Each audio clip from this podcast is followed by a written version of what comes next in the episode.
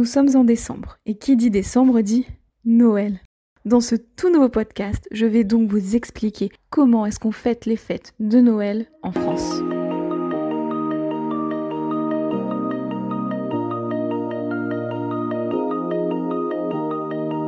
Bienvenue dans le podcast Vive l'apprentissage du français, le podcast qui t'aide à améliorer ton français. Je m'appelle Elodie et je suis professeure de français langue étrangère ainsi qu'examinatrice TCF. Avec ce podcast, j'ai le désir de t'aider dans ton apprentissage de la langue française. Au travers d'activités, d'explications et autres informations, je chercherai à te faire progresser dans la langue de Molière et ce, sans oublier de te faire découvrir la culture française et francophone.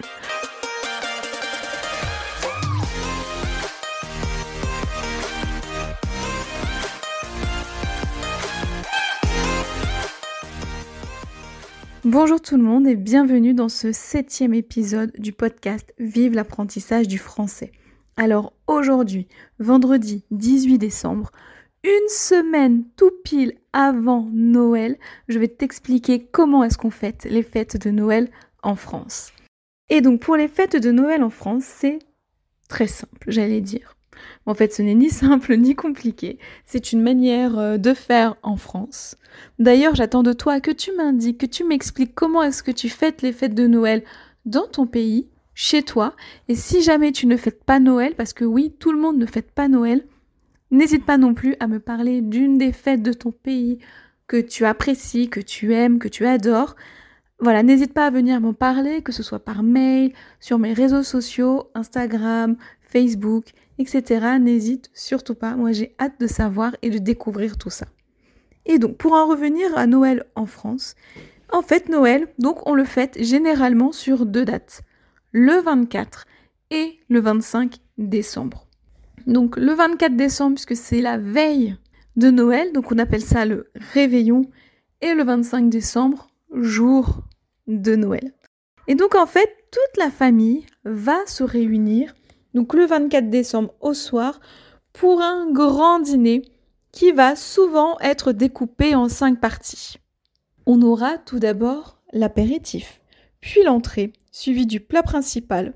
Enfin, chose importante en France, chose même très très importante en France, puisqu'on dit qu'il en existe plus de 365, cela veut dire qu'on pourrait en manger un différent chaque jour de l'année et même plus, je parle bien du fromage suivi du dessert. Alors, si tu es abonné à ma newsletter ou que tu as demandé ton calendrier de l'avant, hein, je te rappelle, qui est toujours disponible dans les notes de l'épisode, hein, il est encore disponible une semaine, puisque oui, une fois le 25 décembre passé, le calendrier de l'avant ne sera plus disponible.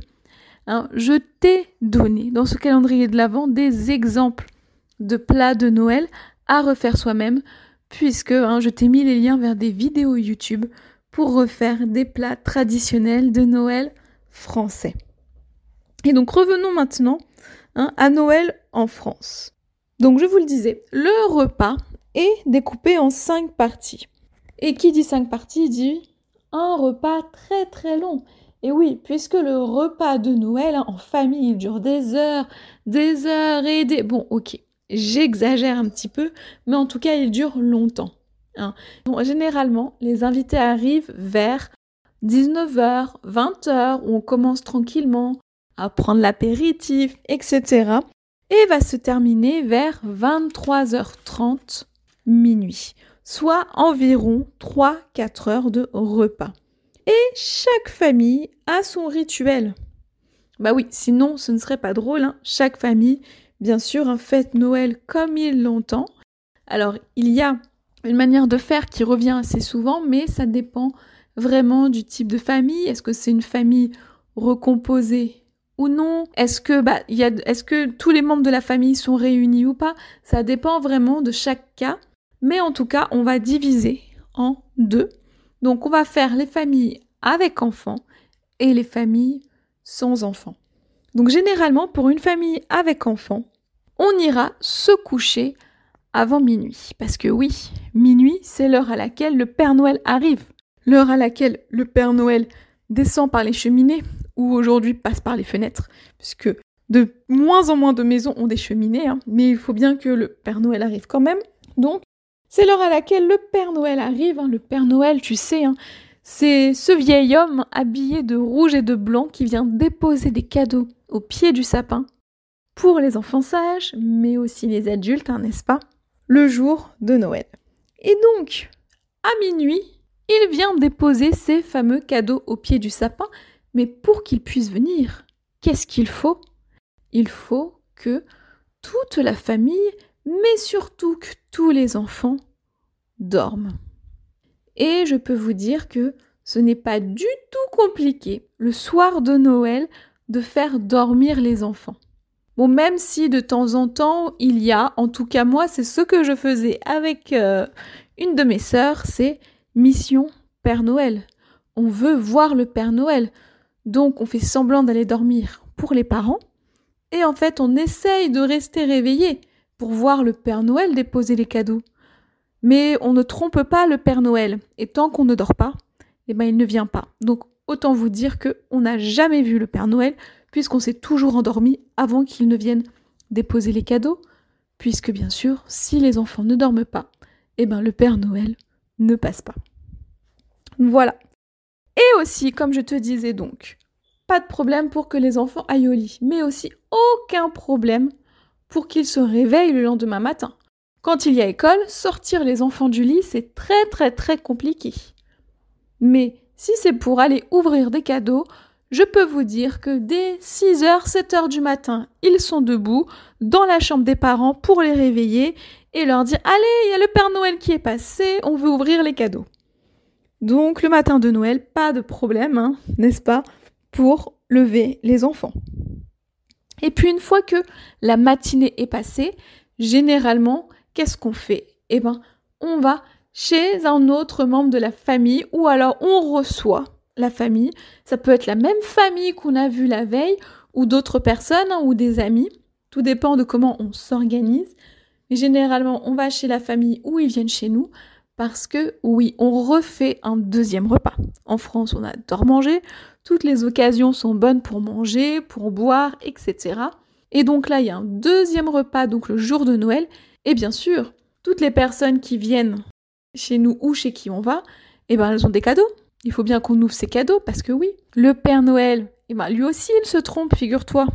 Et oui, et il a déposé des cadeaux pour euh, des personnes qui n'habitaient pas chez lui, pour tes enfants par exemple, qui ont déjà ouvert leurs cadeaux le matin même, mais qui en ont d'autres chez papy-mamie, euh, chez des amis de la famille, chez l'oncle et chez la tante par exemple. Parce que le Père Noël se trompe aussi, il a tellement de cadeaux. Hein. Je vous rappelle que le Père Noël dépose les cadeaux de tout le monde en même temps à minuit. Donc forcément, hein, il peut se tromper. Mais pas de problème, hein. l'important c'est qu'on réussisse à avoir tous nos cadeaux. Alors, je te disais un peu avant que les rituels ont changé en fonction des familles et surtout en fonction de si une famille avait des enfants ou non. Et maintenant, on va passer du côté de des familles qui n'ont pas d'enfants ou tout simplement plus d'enfants qui croient encore au Père Noël. À partir du moment où plus personne ne croit au Père Noël, en fait, ce qu'il se passe, c'est qu'on a généralement deux solutions, deux choix. Soit on se donne les cadeaux directement à minuit, chacun se donne les cadeaux. Voilà, comme ça. Pas de problème. Et ça n'empêche pas de se retrouver le lendemain hein, pour manger, etc. Pas de problème non plus. Ou alors, eh ben, on met les cadeaux au pied du sapin et on euh, les ouvre le lendemain matin, très euh, comme traditionnellement en fait, parce que la tradition veut que hein, on met les cadeaux au pied du sapin la veille au soir et qu'on les ouvre le lendemain. Hein, voir tous les cadeaux au pied du sapin, c'est quand même sympa. Euh, on peut aussi les poser quand les invités arrivent, etc. On met les cadeaux au pied du sapin et à minuit, eh ben, on se distribue les cadeaux qui étaient au pied du sapin. Voilà, donc c'est ça reste euh, très traditionnel, hein, le sapin avec les cadeaux au pied du sapin. S'il n'y a pas ça, c'est vrai que euh, ça casse un peu la tradition. mais, mais voilà, c'est quand même, voilà, ça fait partie vraiment des traditions de Noël, les cadeaux au pied du sapin. Mais après Noël, attention, hein, ce n'est pas seulement des cadeaux, offrir des cadeaux, recevoir des cadeaux, c'est aussi toute une ambiance. Ça, c'est un mois en fait. C'est vrai qu'on parle beaucoup du 24 décembre et du 25 décembre, qui sont vraiment les deux jours de Noël, mais Noël, ça dure du 1er décembre, finalement, on peut dire jusqu'au 31 décembre, même si ça démarre un petit peu avant. Et ça commence comment? En fait, ça commence avec les décorations dans les villes, les illuminations. Les vitrines des magasins sont refaites aux couleurs de Noël. Dans les villes, vous avez plein de lumière, de décorations qui, qui la nuit éclairée, euh, c'est magnifique, ça fait rêver. C'est magique en fait. Et c'est aussi toute une ambiance, avec notamment les marchés de Noël. Alors, les marchés de Noël, ce sont comme des marchés classiques, sauf que au lieu d'acheter euh, vos fruits et vos légumes de tous les jours, vous achetez des produits en rapport avec Noël. Donc ça peut être des décorations de Noël pour la maison, pour l'intérieur, pour l'extérieur. Euh, ça peut être aussi des décorations pour le sapin de Noël. Ça peut être aussi de la nourriture typiquement euh, de Noël, comme du pain d'épices, par exemple. Ou encore, ça peut être du vin chaud, du jus de pomme chaud aussi, des boissons traditionnelles de Noël, en tout cas qu'on a beaucoup sur les marchés de Noël. Voilà, et qu'on trouve d'ailleurs que au marché de Noël, hein, tout ce qui est vin chaud, jus de pomme chaud, etc. Après, vous retrouvez aussi des choses comme des crêpes, des gaufres. Bon, ça, c'est assez euh, classique, on trouve ça partout, toute l'année. Mais dans les marchés de Noël, euh, notamment, on retrouve ça à chaque fois. Donc c'est vraiment tout un, voilà, c'est une ambiance, c'est, voilà, comme je vous dis, c'est une ambiance, c'est un visuel, c'est des décorations, c'est, tout est là pour vous faire rêver en fait vous sortir un petit peu de, votre quotidien dans cette euh, période de Noël, de fin d'année. C'est le moment de quitter en fait une année en douceur pour en démarrer une nouvelle. Mais aussi, durant tout ce mois de décembre, il ne faut pas oublier, au-delà des ambiances et des décorations, tout ce qui est euh, culture de Noël, j'ai envie de dire, avec les chants de Noël qui envahissent les radios, avec euh, les centres commerciaux aussi, qui passent des musiques de Noël. Vous avez aussi plein de téléfilms de Noël sur les chaînes de télévision françaises, pour le plaisir des plus grands, mais aussi des plus petits, parce que un Noël, c'est pour les enfants, mais pas que. Et finalement, pour résumer, Noël, c'est le plaisir de partager, le plaisir de recevoir, le plaisir d'offrir, mais aussi le plaisir de rêver. Merci d'avoir écouté cet épisode et j'espère qu'il t'aura plu. Si c'est le cas, n'hésite pas à me mettre une note de 5 étoiles sur ton application de podcast préférée et à me laisser un petit ou un gros commentaire, mais aussi à le partager en me taguant dessus. Si le podcast te plaît, n'hésite pas non plus à t'abonner et n'oublie pas d'activer les notifications si nécessaire afin de ne rater aucun épisode. Tu peux aussi retrouver l'article en lien avec l'épisode du jour sur mon site internet vive-leslangues.com. Tu as le lien dans les notes de l'épisode. Et si tu as des questions, tu peux me joindre sur Facebook, Instagram et Pinterest, ainsi que par mail à podcast.vive-leslangues.com. Tu retrouveras aussi les liens dans les notes de l'épisode.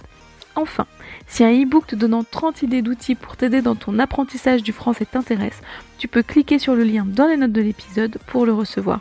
Je te souhaite une bonne journée une excellente semaine et te dis à la semaine prochaine pour un tout nouvel épisode. A bientôt sur Vive l'apprentissage du français.